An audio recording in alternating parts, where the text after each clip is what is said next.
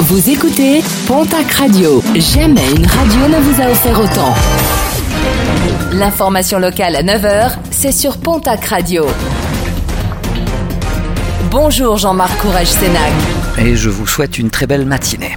Garde à vue prolongée à Tarbes dans la nuit de mardi à mercredi. Un couple ainsi qu'un homme ont été interpellés à Azerex ainsi qu'à Tarbes dans le cadre de l'enquête ouverte suite à la découverte d'un corps calciné dans une voiture incendiée à Juillan.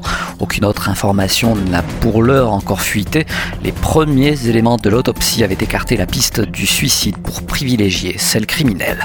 Retour à la normale sur les rails. Hier, le trafic ferroviaire a été perturbé entre Dax et Pau suite à la chute d'un arbre sur les voies, un arbre percuté par un train. Fort heureusement, les 20 passagers de la rame sont indemnes.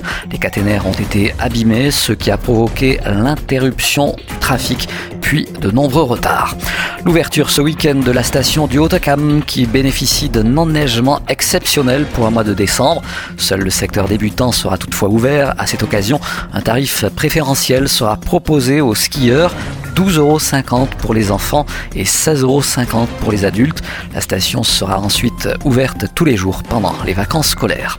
Le harcèlement scolaire prend de l'ampleur dans la région, même s'il reste encore limité.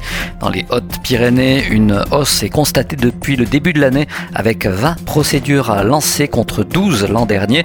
Harcèlement qui se développe particulièrement sur les réseaux sociaux. La gendarmerie appelle à la plus grande vigilance, un appel notamment lancé en direction des parents pour pouvoir réagir le plus rapidement possible. Un mot de sport et de rugby avec le match avancé de la 14e journée de Pro D2. L'équipe de Mont-de-Marsan se déplace ce soir à Grenoble. Coup d'envoi de la rencontre à 20h45. Un match qui sera retransmis en direct sur Canal Plus décalé.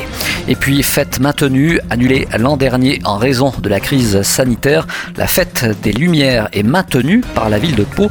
Une manifestation qui se déroulera ce samedi au départ de la rue Saint-Louis pour rejoindre les rues Joffre, Gassion, Henri IV et Adou. Le port du masque sera obligatoire.